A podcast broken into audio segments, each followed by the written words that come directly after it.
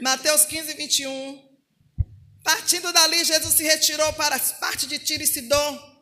E eis que uma mulher cananeia que havia saído daqueles confins clamava, dizendo: Tenha compaixão de mim, Senhor, filho de Davi. Minha filha está horrivelmente endemoniada. Mas ele não respondeu nenhuma palavra.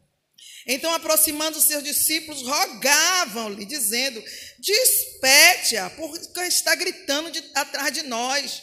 E ele respondendo, lhe disse: Eu não fui enviado senão para as ovelhas perdidas da casa de Israel.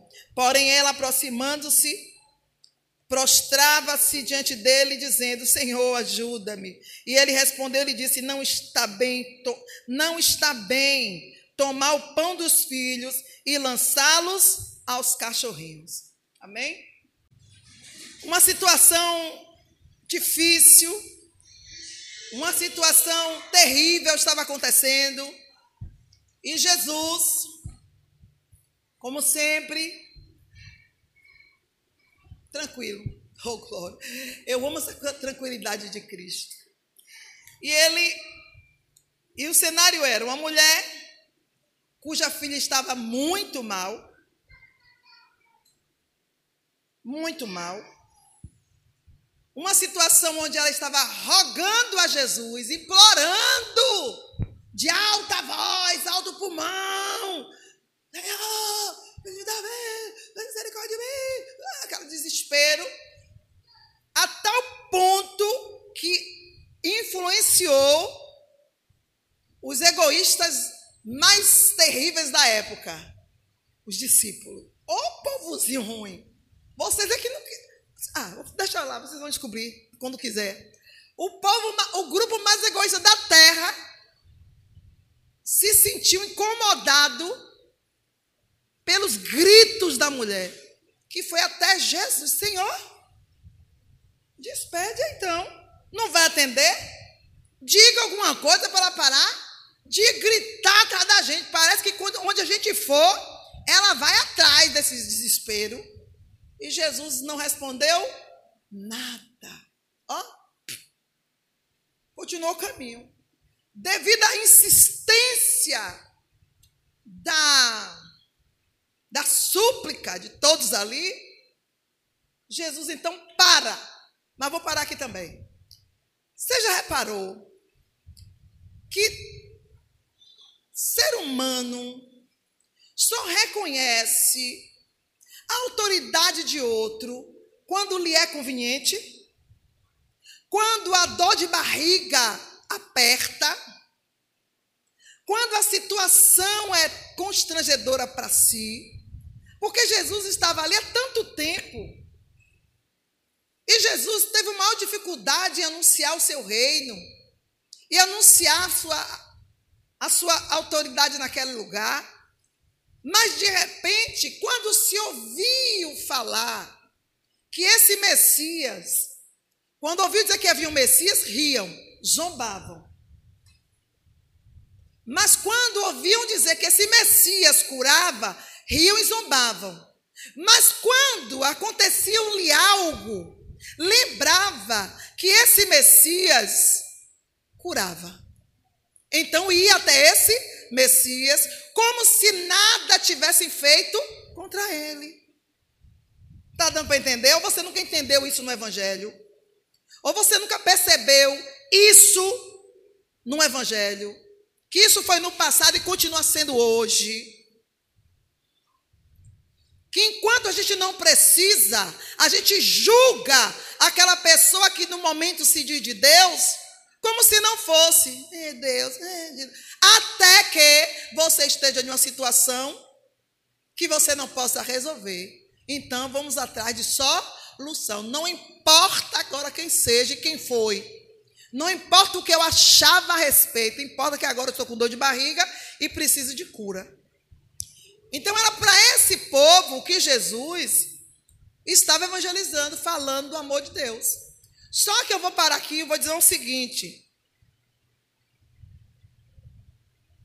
amar não quer dizer ser besta. Não é porque eu amo que eu tenho que ser idiota. Não é porque eu amo que eu tenho que me deixar ser explorada. Esse era o lema de Jesus. Se você nunca percebeu, lê a Bíblia direito. Porque Jesus era, um, era aquele que continha amor, porém agia com autoridade. Ele não se subjugava a qualquer um. E não era qualquer um que recebia dele atenção. E não era qualquer um que ia fazer incomodar o pai. Mas o, quem não sabe quem é o pai, quem não conhece o filho, não está nem aí para as regras, não está nem aí para as condições, não está nem aí para os limites que Deus estabeleceu. A Bíblia diz que quando Deus levantou Moisés, o Senhor disse: é o seguinte, esse povo que está aí, não passe do monte para cá, candarabandás. Se eles passarem, eu vou matar. Calabandás tu há. Pensa que o povo acreditou? Você pensa que o povo respeitou a, cara, a voz de Moisés? Você pensa? Zombaram. Que nada, vem cá, Deus só fala por você. Você ainda casa com uma mulher preta ou neguinha dessa? Fora da nossa linhagem, fora da tribo. Você é o primeiro tá errado e vai querer tirar a onda de que Deus só te ouve. Precisou Deus fazer o monte fumegar. Quando um meteu o pé, já vai. Foi aí que o temor desceu. Fora isso, todo mundo se acha, irmãos. Principalmente quando a dor de barriga é sua. Ah, você não sabe o que eu estou sentindo, não sabe o que eu estou passando. E começa aquele lenga-lenga. E essa pessoa que antes zombou, que antes riu, que antes não precisava de Jesus de jeito nenhum na vida de ninguém, e que deu a maior luta para seguir Jesus, para ouvir a palavra de Jesus. E ouvir mal, né? Porque ouviam criticando, jobando, duvidando. Era tão sério que Jesus, quando, quando alguém ia até ele, Jesus fitava bem nos olhos, para não se deixar ser enganado. Ele procurava nos olhos verdade daquela pessoa, de tão acostumado com a zombaria que ele sofria. Então não era para qualquer, não era qualquer pessoa que ia roubar o tempo precioso de Jesus e as oportunidades que ele conquistou ao longo dos seus 30 anos diante de Deus. O recado está sendo bem dado. Jesus, então, toma uma atitude que muitos não esperavam. Todos que estavam naquele lugar, eu fico imaginando o que não pensaram de Jesus. Não falavam, porque são hipócritas, porque não queriam perder o seu lugar na fila. Mas a verdade é que todos ficaram furiosos com Jesus. Por quê, irmã Márcia? Porque quando a gente ouve alguém gritando, clamando, se esgoelando, nós nos sentimos superiores. Nós nos sentimos melhores que Deus. Já contei aqui meu testemunho, que meu pastor me fez descer do ônibus, na calçada ali. Pois é. É nessa linha, ainda está nessa pegada. A gente se sente, porque o ser humano gosta de ver o outro mais abaixo. Então entra em nós um falso amor, uma falsa compaixão. Por que, irmã Márcia, é falsa compaixão? Por que é falso amor? Porque no dia que ele for verdadeiro, você não vai mandar ele fazer, você vai lá e faz. No dia que o seu amor fingido, sua preocupaçãozinha for verdadeira, é você quem vai lá na fonte e pega água, é você quem vai subir o monte, é você quem vai descer para a casa do oleiro, e é você que vai se arriscar, não se aceita por ele. Então Jesus teve uma atitude que ninguém esperava. É o, é o quê? Ah, porque eu a minha parte, a minha obrigação, o que eu tenho que fazer, eu sei. Eu não preciso que ninguém me diga nem me mostre. Em outras palavras, se você está ouvindo ela gritando e ela está te incomodando, vá lá e resolva. Se essa situação lhe perturba, lute você por essa causa e tente resolver diante de Deus. Porque afinal, todos que estavam seguindo a Jesus estavam dizendo que era servo de quem? Hã? De Yahvé. Antes de Jesus aparecer, era Deus em todo lugar. Ah, eu sirvo a Deus, Yahvé, porque é Yahvé, porque é Yahvé. Até a Torá, Neguinho sabia de cor. Não tem crente aqui que sabe de cor a Bíblia? Tem versículo, irmão, prediletos. Foi o que Deus falou de madrugada. Laicho, rakandai, chanahat. Eu digo, eu não vou hoje não, Senhor. Você vai. Você vai. Vai fale para os que têm os seus versículos prediletos. Candarabandácia. Que eu sou o Senhor e que tudo que eu der é para comer. Você tem que comer tudo que o Senhor te dá. Jesus olha para a cara de todos, vá lá, resolva. Porque eu fui enviado às ovelhas perdidas. Lembra aquela história que Jesus mandou falar aqui? Negócio de pregar para crente? Eu não prego mais não. Você vai pregar para as pessoas que vocês têm que pregar, pregar. E é, não é para trazer para a igreja, não é para empurrar para as costas de ninguém, é para você primeiro fazer a sua parte. Ah, mas eu não sei pregar. Pois é. E como é que você não sabe o que fazer diante de Deus? Porque está trazendo outra pessoa. A Bíblia diz, ou melhor, Jesus diz que se um cego guiar outro cego, os dois cairão no buraco. Então faz o que? Não se meta. Ah, mas está me incomodando, então se converta. Para quando alguém gritar ao seu lado, e, essa, e esse sentimento de compaixão for gerado, você tem a moral com Deus para se aproximar diante dele, se achegar diante dele, porque não tem mais véu, o véu foi rasgado. Você não vai porque você não quer, porque você é preguiçoso, porque você é preguiçosa, porque você está acostumado a transferir as suas responsabilidades espirituais. Aceitou Jesus? Você já sabe. O Espírito de Deus é em você. Ah, mas se eu orar, eu não sei se eu vou conseguir. Problema seu. Então você não crê, você não tem fé. Volte e recomece. Peça a Jesus para lhe parir de novo. Teikalai chomanaha. Ah, porque já aceitou Jesus. Está na igreja, está ouvindo a palavra, não sabe o que vai fazer? Volta, aceita Jesus novamente, começa do zero de novo. Mas comece direito então. Porque do jeito que está, tá bom não, viu? E Jesus olha para aquele povo e diz: Eu não fui enviado, não. Só para as ovelhas perdidas, ou seja, eu não prego para quem o Senhor não mandou. Não prego para quem já conhece a vé e desviou. Ou para quem serve a vé de cada um do seu jeito, ou para quem serve a vé e seus deuses. Eu só vou agora para as ovelhas perdidas. E olhe, você acredita ou não, ele tem a lista. Lá em João 8 ou João 13, você vai ouvir ele dizendo de novo: Eu conheço os que são meus. Eu amo isso. Ele sai com uma responsabilidade diante de Deus e ele sabia qual. As ovelhas que o Pai me dá, de maneira nenhuma eu lanço fora. Eu de mim mesmo as dou, ninguém mais tira de mim. Mas eu de mim mesmo, pá,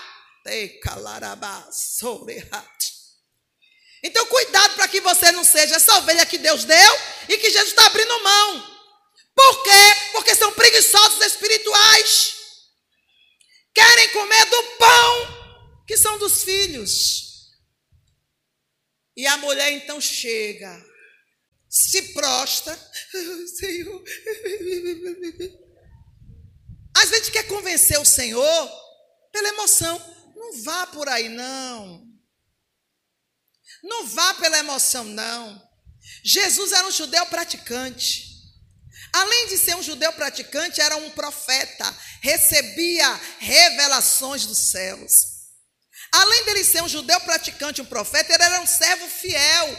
Ele fazia questão de buscar e de agradar o seu Senhor. Então ele jamais iria meter mão no armário do seu Senhor e tirar algo de lá para qualquer pessoa que se aproximasse, simplesmente porque estou morrendo, estou sofrendo, estou isso, estou aquilo.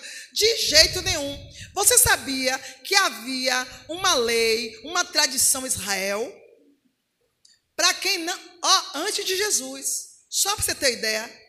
Para ver o quanto vocês estão perdendo em não estudar a palavra de Deus, não conhecer o seu Deus. A Bíblia diz que os sacerdotes, antes de orar, antes de receber, dentro do átrio, dentro do átrio, viu? Antes de alguém estender a mão sobre alguém, se fazia uma pesquisa, se fazia uma inquirição genealógica da pessoa. Ué, como assim? Porque você parece não estar tá escrito na palavra, mas uma coisa que o povo judeu defende muito é um negócio chamado hereditariedade. Não está escrita a palavra, não, mas está aqui dentro. É igual a trindade, não está escrita a palavra, mas está aqui dentro. Eles não lançavam mão sobre a pessoa sem antes ver as, o seu histórico genealógico. Por que, irmã Márcia? Porque eles poderiam ter pecado contra o pai ou contra a mãe. E se chegasse diante do altar e o sacerdote ainda não tivesse satisfeito com o que trouxeram de informação, ele jogava o urim e o tumim. E, e, se o urim tumim ainda não fosse lido com clareza, eles pegavam a água, que ficava no altar, enquanto a luz de Jeová ficasse acesa. Não era uma luz comum, viu? Era uma luz que o Espírito de Deus, era a presença do Espírito Santo. Era a presença. Eles não sabiam, mas a gente sabe hoje que era o Espírito Santo. E se diante daquele, daquela agonia toda ele desse aquela água, a pessoa secava. O espírito da tísica entrava na, no homem, na mulher, seja lá em quem fosse. Então, isso para eles introduzir dentro do santuário, para eles então fazer orações. E as orações naquela época não são as orações de hoje, não, viu? Ó oh, Senhor, toma fulano em tuas mãos. Ó oh, Pai, abençoa, cura. Quem disse que era essa lenga-lenga? Quem disse? Por que vocês lê Bíblia e não descobrem? E continuam como os pagãos, com a visão pagã de como vocês se vê os deuses. Não era assim, não. A pessoa que trazia a pessoa para o sacerdote orar, apresentar a Deus, ela trazia um, um sacrifício pela pessoa, ou seja, quem trouxe pagava o preço por ela. E se a oferta fosse aceita, o sacerdote colocava as mãos e ungia. Viu? Você está pensando que era facinho, facinho, como hoje? É? Você está achando, ah, mas agora estamos debaixo da graça. Pronto. Obrigado por alguém que pensou assim. Obrigado porque você falou da graça. Eu vou lhe responder que a graça não é de graça. Porque para alguém ter essa graça, alguém teve que fazer o sacrifício que Jesus disse que deveria que ser feito para segui-lo. Alguém para receber o poder que Jesus trouxe do espiritual longínquo para a nossa vida material. Quem recebe antes pagou o preço do sacrifício que ele ordenou. Quer vir após mim? Quer desfrutar do meu poder? Quer a minha graça? Quer de fato sentir o que eu sinto? Quer ir para onde eu estou indo? Quer ficar perto de papai? Negue a si mesmo. Tome a sua cruz e me siga. E isso é dia após dias. Aí tá bonito. Tá bonito. Jesus não tinha feito nenhum sacrifício final, mas ele já sabia que ele não ia voltar atrás e que estava disposto a ir até onde Deus quisesse. Aí vem alguém furando a fila. Jesus está seguindo, ele está indo. O povo seguia de ousado, porque Jesus não chamava ninguém para ir atrás dele. O povo ia porque estava interessado. Ninguém queria nada com Deus. Era interesse de benefício. E os que viam Jesus multiplicar pão e etc, etc, aí que o interesse dobravam. Só que Jesus não era criança. Jesus não é menino. Jesus não é menino. Então é bom que você que está me ouvindo aqui hoje, preste bem atenção, porque o Senhor está registrando quem é que está mais uma vez ouvindo a palavra dele e jogando para trás, porque as palavras ministradas neste lugar, dia após dia, ela tem se cumprido. Só que eu tenho tomado a frente de Deus e eu não vou tomar mais. Porque quando você vier com sua cara mexendo e o Senhor perguntar para mim por que está clamando, porque o que foi que ele ou ela fez da palavra que eu ministrei, que eu mandei você ministrar? A minha palavra é vida. A minha palavra é pão e é comida. Ela é pão e é bebida. Se tomassem posse da minha palavra, não estariam doentes. Sabe por que estão doentes e fracos? Porque não comem. Se comesse, não estariam aí dando chilique espiritual ou precisando correr atrás de alguém para resolver os seus problemas espirituais. Era para vocês estar cuidando dos problemas dos outros. Mas são ociosos, todos os dias estão aqui, buscando para si o que mais? O Senhor não tem mais nada para dar a vocês. Tudo que Ele já deu, vocês jogaram fora. E o que Ele continua dando, vocês não põem em prática. Bando de preguiçosos espirituais. Vão me cansar até quando? Tudo bem. Posso bater a caçuleta e morrer. E vocês vão fazer o quê? Vão aprender a dar com as suas pernas quando? Ah, vou esperar minha Márcia morrer. Cuidado, viu? Para eu não morrer hoje, Jesus vir amanhã e vocês ficarem aí. Cuidado, viu? Então, naquela época, tinha que se fazer uma pesquisa. Por quê, irmã Márcia? Porque todo, todo problema espiritual no físico, eles resumiam em um seguinte ponto: pecado. Por quê? Pô, exagero, tudo é pecado. É, tudo é pecado. Porque Deus fez o homem perfeito. Não era para a gente ter nada. Não era para sentir dor, raiva, medo, ódio, nada, enfermidade. Não era. Deus nos fez perfeito. Mas o pecado nos expulsou da presença dEle. E é o pecado que continua nos expulsando da presença de Deus. Porque a nossa vontade é muito mais gostosa do que a vontade de Deus. Por que o pecado, irmã Márcia? Porque Deus fez um homem perfeito. Então, para o judeu, quando alguém estava passando luta, ou ele cometeu pecado, ou um dos dois deram uma vacilada diante de Deus. Então, se eu estou na presença de Deus, a Bíblia diz que o maligno não me toca. Porque todo aquele que se aproxima de Cristo tem que se livrar de toda impiedade e iniquidade. Então, quanto mais eu me aproximo de Cristo, mais eu me afasto das iniquidades e impiedades. É claro que quanto mais perto de Cristo, mais longe de mim o pecado vai ficar. Então, se eu estou em pecado, é evidente que eu estou em falta com esse Deus, porque Ele não é irresponsável. A irresponsável sou eu. Mas cadê assumir? Não, é mais fácil se fazer de coitadinho, de coitadinha. Você passa a vida toda no mundão. É quando Jesus me curou, a primeira, primeira vez que Jesus me curou, irmão, eu não pedi cura a Jesus. Porque eu era indigna. Eu sabia que eu não ia ser curada. Eu digo, não vou ser curada, não vou me. Vamos pra, vai para a igreja dos crentes. Nunca fui, porque agora eu vou, porque eu estou doente. Eu sempre fui assim, razão. Então eu não ia, mas a minha sinceridade e o que Deus tinha comigo fez Jesus mandar um crente na minha casa. Foi uma cirrose que eu tive.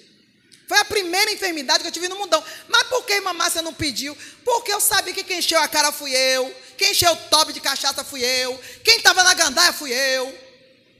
Então eu não vou ser cínica de chegar numa igreja que eu nunca quis botar os pés e estou doente, precisando de oração. Tem os que tem cara de pau, só que eu tenho mais cara de pau ainda, não oro não. Mateus 15, 21. Partindo dali, Jesus se retirou para as partes de Tiro e Sidom. E eis que uma mulher cananeia que havia saído daqueles confins clamava, dizendo: Tenha compaixão de mim, Senhor, filho de Davi. Minha filha está horrivelmente endemoniada. Mas ele não respondeu nenhuma palavra. Então, aproximando seus discípulos, rogavam-lhe, dizendo: Despete-a, porque está gritando de, atrás de nós. E ele respondendo, lhe disse: Eu não fui enviado senão para as ovelhas perdidas da casa de Israel. Porém, ela, aproximando-se, prostrava-se diante dele, dizendo: Senhor, ajuda-me. E ele respondeu e disse: Não está bem, não está bem tomar o pão dos filhos e lançá-los aos cachorrinhos. Amém? Uma situação difícil, uma situação terrível estava acontecendo. E Jesus, como sempre, tranquilo. Oh, glória. Eu amo essa tranquilidade de Cristo. E ele. E o cenário era uma mulher cuja filha estava muito mal. Muito mal. Uma situação onde ela estava rogando a Jesus, implorando de alta voz, alto pulmão. Senhor, misericórdia de mim, ah, aquele desespero, a tal ponto que influenciou os egoístas mais terríveis da época, os discípulos. Ô oh, povozinho ruim! Vocês aqui não. Ah, deixa lá, vocês vão descobrir quando quiser. O povo, o grupo mais egoísta da terra se sentiu incomodado pelos gritos da mulher, que foi até Jesus, Senhor, despede então. Não vai atender? Diga alguma coisa para ela parar de gritar atrás da gente. Parece que quando, onde a gente for, ela vai atrás desse desespero. E Jesus não respondeu nada. Ó, continuou o caminho. Devido à insistência da da súplica de todos ali, Jesus então para. Mas vou parar aqui também. Você já reparou que ser humano só reconhece a autoridade de outro quando lhe é conveniente? Quando a dor de barriga aperta? Quando a situação é constrangedora para si? Porque Jesus estava ali há tanto tempo. E Jesus teve maior dificuldade em anunciar o seu reino e anunciar a sua, a sua autoridade naquele lugar. Mas de repente, quando se ouviu falar que esse Messias, quando ouviu dizer que havia um Messias, riam, zombavam. Mas quando ouviam dizer que esse Messias curava, riam e zombavam. Mas quando acontecia-lhe algo, lembrava que esse Messias curava. Então ia até esse Messias, como se nada tivessem feito contra ele. Está dando para entender? Ou você nunca entendeu isso no Evangelho? Ou você nunca percebeu isso no Evangelho? Que isso foi no passado e continua sendo hoje que enquanto a gente não precisa, a gente julga aquela pessoa que no momento se diz de Deus, como se não fosse. É Deus, é Deus. Até que você esteja em uma situação que você não possa resolver. Então vamos atrás de solução. Não importa agora quem seja e quem foi. Não importa o que eu achava a respeito, importa que agora eu estou com dor de barriga e preciso de cura. Então era para esse povo que Jesus estava evangelizando, falando do amor de Deus. Só que eu vou parar aqui e vou dizer o seguinte: amar não quer dizer ser besta. Não é porque eu amo que eu tenho que ser idiota. Não é porque eu amo que eu tenho que me deixar ser explorada. Esse era o lema de Jesus. Se você nunca percebeu, lê a Bíblia direito. Porque Jesus era, um, era aquele que continha amor, porém agia com autoridade. Ele não se subjugava a qualquer um. E não era qualquer um que recebia dele atenção. E não era qualquer um que ia fazer incomodar o pai. Mas o, quem não sabe quem é o pai, quem não conhece o filho, não está nem aí para as regras, não está nem aí para as condições, não está nem aí para os limites que Deus estabeleceu.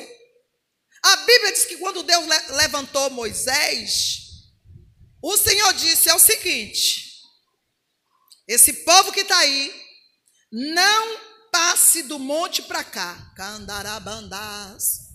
Se eles passarem, eu vou matar. Calabandás tu comandequia. Pensa que o povo acreditou? Você pensa que o povo respeitou a, cara, a voz de Moisés? Você pensa? Zombaram. Que nada, vem cá, Deus só fala por você. Você ainda casa com uma mulher preta ou neguinha dessa? Fora da nossa linhagem, fora da tribo. Você é o primeiro tá errado e vai querer tirar a onda de que Deus só te ouve. Precisou Deus fazer o monte fumegar. Quando um meteu o pé, já vai. Foi aí que o temor desceu. Fora isso, todo mundo se acha, irmãos. Principalmente quando a dor de barriga é sua. Ah, você não sabe o que eu estou sentindo, não sabe o que eu estou passando. E começa aquele lenga-lenga. E essa pessoa que antes zombou, que antes riu, que antes não precisava de Jesus de jeito nenhum na vida de ninguém, e que deu a maior luta para seguir Jesus, para ouvir a palavra de Jesus. E ouvir mal, né? Porque ouviam criticando, jobando, duvidando. Era tão sério que Jesus, quando, quando alguém ia até ele, Jesus fitava bem nos olhos, para não se deixar ser enganado. Ele procurava nos olhos verdade daquela pessoa, de tão acostumado com a zombaria que ele sofria. Então não era para qualquer, não era qualquer pessoa que ia roubar o tempo precioso de Jesus e as oportunidades que ele conquistou ao longo dos seus 30 anos diante de Deus. O recado está sendo bem dado. Jesus, então, toma uma atitude que muitos não esperavam. Todos que estavam naquele lugar, eu fico imaginando o que não pensaram de Jesus. Não falavam, porque são hipócritas, porque não queriam perder o seu lugar na fila. Mas a verdade é que todos ficaram furiosos com Jesus. Por quê, irmã Márcia? Porque quando a gente ouve alguém gritando, clamando, se esgoelando, nós nos sentimos superiores. Nós nos sentimos melhores que Deus. Já contei aqui meu testemunho que meu pastor me fez descer do ônibus na calçada ali? Pois é. É nessa linha, ainda está nessa pegada. A gente se sente porque o ser humano gosta de ver o outro mais abaixo. Então entra em nós um falso amor, uma falsa compaixão. Por que, irmã Márcia, é falsa compaixão? Por que é falso amor? Porque no dia que ele for verdadeiro, você não vai mandar ele fazer, você vai lá e faz. No dia que o seu amor fingido, que a sua preocupaçãozinha for verdadeira, é você quem vai lá na fonte e pega água, é você quem vai subir o monte, é você quem vai descer para a casa do oleiro, e é você que vai se arriscar, não se aceito por ele. Então Jesus teve uma atitude que ninguém esperava. É o, é o quê? Ah, porque eu, a minha parte, a minha obrigação, o que eu tenho que fazer, eu sei. Eu não preciso que ninguém me diga nem me mostre. Em outras palavras, se você está ouvindo ela gritando e ela está te incomodando, vá lá e resolva. Se essa situação lhe perturba, lute você por essa causa e tente resolver diante de Deus. Porque afinal, todos que estavam seguindo a Jesus estavam dizendo que era servo de quem? Hã? De Yahvé. Antes de Jesus aparecer, era Deus em todo lugar. Ah, eu sirvo a Deus, Yahvé, porque Yahvé, porque Yahvé. Até a Torá, neguinho sabia de cor. Não tem crente aqui que sabe de cor a Bíblia? Tem versículo, irmão, prediletos. Foi o que falou de madrugada. Laicho, rakandai, chanahat. Eu digo, eu não vou hoje não, Senhor. Você vai. Você vai. Vai fale para os que têm os seus versículos prediletos. Candarabandácia. Que eu sou o Senhor. E que tudo que eu der é para comer. Candai choramanahat. Você tem que comer tudo que o Senhor te dá. Jesus olha para a cara de todos, vá lá, resolva. Porque eu fui enviado às ovelhas perdidas. Lembra aquela história que Jesus mandou falar aqui? Negócio de pregar para crente? Eu não prego mais não. Você vai pregar para as pessoas que vocês têm que pregar, pregar. E é, não é para trazer para a igreja, não é para empurrar para as costas de ninguém, é para você primeiro fazer a sua parte. Ah, mas eu não sei pregar. Pois é. E como é que você não sabe o que fazer diante de Deus? Porque Está trazendo outra pessoa. A Bíblia diz, ou melhor, Jesus diz que se um cego guiar outro cego, os dois cairão no buraco. Então faz o que? Não se meta. Ah, mas está me incomodando, então se converta. Para quando alguém gritar ao seu lado, e, essa, e esse sentimento de compaixão for gerado, você tem a moral com Deus para se aproximar diante dele, se achegar diante dele, porque não tem mais véu, o véu foi rasgado. Você não vai porque você não quer, porque você é preguiçoso, porque você é preguiçosa, porque você está acostumado a transferir as suas responsabilidades espirituais. Aceitou Jesus? Você já sabe. O Espírito de Deus é em você. Ah, mas se eu orar, eu não sei se eu vou conseguir. Problema seu. Então você não crê, você não tem fé. Volte e recomece. Peça a Jesus para lhe parir de novo. Ah, porque já aceitou Jesus. Está na igreja, está ouvindo a palavra, não sabe o que vai fazer? Volta, aceita Jesus novamente, começa do zero de novo. Mas comece direito então. Porque do jeito que está, tá bom não, viu? E Jesus olha para aquele povo e diz: Eu não fui enviado, não.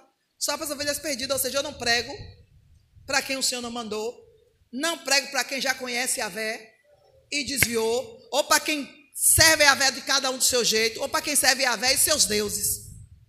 Eu só vou agora para as ovelhas perdidas. E olhe, você acredita ou não, ele tem a lista. Lá em João 8 ou João 13, você vai ouvir ele dizendo de novo: Eu conheço os que são meus. Eu amo isso. Ele sai com uma responsabilidade diante de Deus e ele sabia qual. As ovelhas que o Pai me dá, de maneira nenhuma eu lanço fora. Eu de mim mesmo as dou, ninguém mais tira de mim. Mas eu de mim mesmo, pá, Então, cuidado para que você não seja essa ovelha que Deus deu e que Jesus está abrindo mão. Por quê? Porque são preguiçosos espirituais. Querem comer do pão que são dos filhos. E a mulher então chega, se prostra, Senhor. Às vezes quer convencer o Senhor pela emoção. Não vá por aí, não. Não vá pela emoção, não. Jesus era um judeu praticante. Além de ser um judeu praticante, era um profeta, recebia revelações dos céus. Além dele ser um judeu praticante, um profeta, ele era um servo fiel. Ele fazia questão de buscar e de agradar o seu Senhor. Então ele jamais iria meter mão no armário do seu Senhor e tirar-o de lá para qualquer pessoa que se aproximasse, simplesmente porque estou morrendo, estou sofrendo, estou isso, estou aquilo. De jeito nenhum. Você sabia que havia uma lei, uma tradição Israel, para quem não. Ó, antes de Jesus. Só para você ter ideia. Para ver o quanto vocês estão perdendo em não estudar a palavra de Deus não conhecer o seu Deus. A Bíblia diz que os sacerdotes antes de orar, antes de receber, dentro do átrio, dentro do átrio, viu? Antes de alguém estender a mão sobre alguém, se fazia uma pesquisa, se fazia uma inquirição genealógica da pessoa. Ué, como assim? Porque você parece não estar tá escrito na palavra, mas uma coisa que o povo judeu defende muito é um negócio chamado hereditariedade. Não está escrita a palavra, não, mas está aqui dentro. É igual a trindade, não está escrita a palavra, mas está aqui dentro. Eles não lançavam mão sobre a pessoa sem antes ver as, o seu histórico genealógico. Por que, irmã Márcia? Porque eles poderiam ter pecado contra o pai ou contra a mãe. E se chegasse diante do altar e o sacerdote ainda não tivesse satisfeito com o que trouxeram de informação, ele jogava o urim e o tumim. E, e, e se o urim e tumim ainda não fosse lido com clareza, eles pegavam a água, que ficava no altar, enquanto a luz de Jeová ficasse acesa. Não era uma luz comum, viu? Era uma luz que o Espírito de Deus, era a presença do Espírito Santo. Era a presença. Eles não sabiam, mas a gente sabe hoje que era o Espírito Santo. E se diante daquele, daquela agonia toda ele desse aquela água, a pessoa secava. O espírito da tísica entrava na, no homem, na mulher, seja lá em quem fosse. Então, isso para eles introduzir dentro do santuário, para eles então fazer orações. E as orações naquela época não são as orações de hoje, não, viu? Ó oh, Senhor, toma fulano em tuas mãos. Ó oh, Pai, abençoa, cura. Quem disse que era essa lenga-lenga? Quem disse? Por que vocês lê Bíblia e não descobrem? E continuam como os pagãos, com a visão pagã de como vocês se vê os deuses. Era assim, não. A pessoa que trazia a pessoa para o sacerdote orar, apresentar a Deus, ela trazia um, um sacrifício pela pessoa, ou seja, quem trouxe pagava o preço por ela. E se a oferta fosse aceita, o sacerdote colocava as mãos e ungia. Viu? Você está pensando que era facinho, facinho, como hoje? É? Você está achando, ah, mas agora estamos debaixo da graça. Pronto. Obrigado por alguém que pensou assim. Obrigado porque você falou da graça. Eu vou lhe responder que a graça não é de graça. Porque para alguém ter essa graça, Alguém teve que fazer o sacrifício que Jesus disse que deveria que ser feito para segui-lo.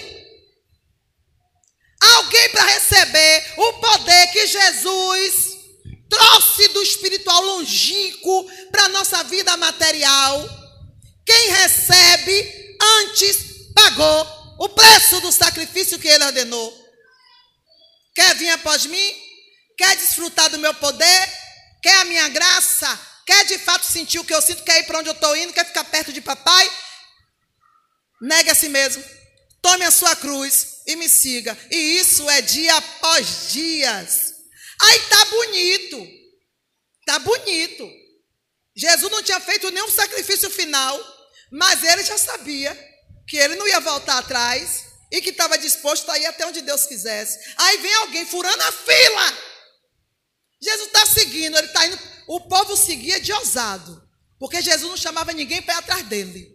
O povo ia porque estava interessado. Ninguém queria nada com Deus. Era interesse de benefício. E os que viam Jesus multiplicar pão e etc, etc, aí que o interesse dobravam. Só que Jesus não era criança. Jesus não é menino. Jesus não é menino. Então é bom que você que está me ouvindo aqui hoje, preste bem atenção, porque o Senhor está registrando quem é que está mais uma vez ouvindo a palavra dele e jogando para trás, porque as palavras ministradas neste lugar, dia após dia, ela tem se cumprido. Só que eu tenho tomado a frente de Deus e eu não vou tomar mais. Porque quando você vier com sua cara mexendo e o Senhor perguntar para mim por que está clamando, porque, o que foi que ele ou ela fez da palavra que eu ministrei, que eu mandei você ministrar, a minha palavra é vida, a minha palavra é pão e é comida, ela é pão e é bebida.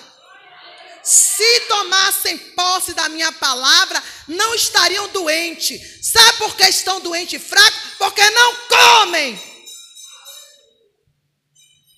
Se comesse, não estariam aí dando chilique espiritual ou precisando correr atrás de alguém para resolver os seus problemas espirituais. Era para vocês estar cuidando dos problemas dos outros.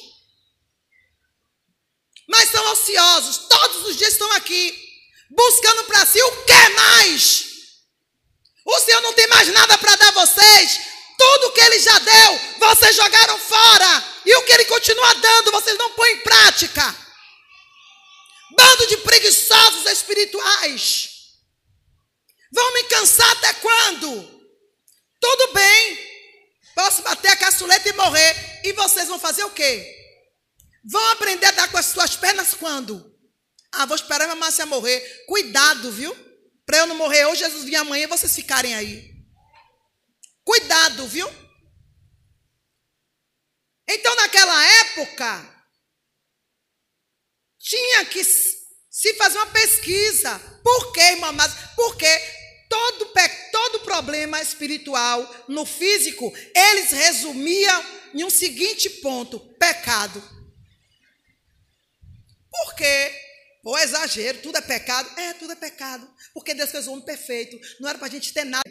Não era para sentir dor, raiva, medo, ódio, nada, enfermidade. Não era. Deus nos fez perfeito. Mas o pecado nos expulsou da presença dEle.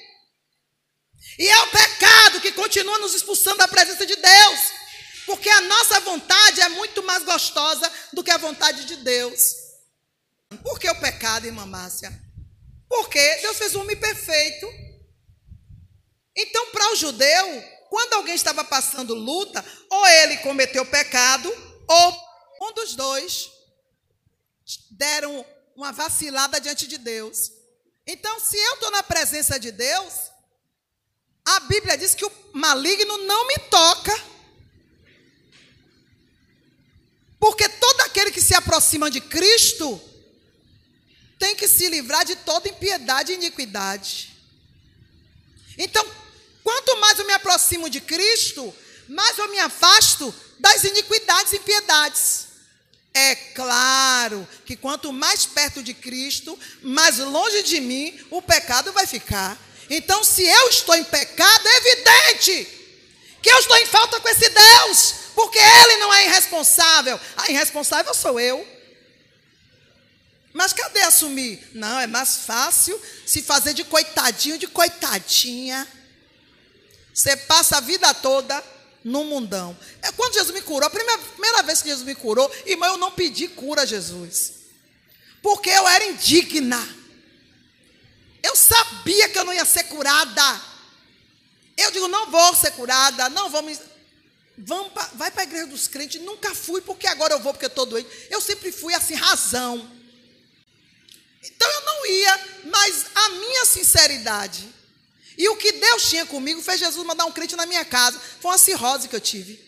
Foi a primeira enfermidade que eu tive no mundão. Mas por que irmã Márcia não pediu? Porque eu sabia que quem encheu a cara fui eu. Quem encheu o top de cachaça fui eu. Quem estava na gandaia fui eu.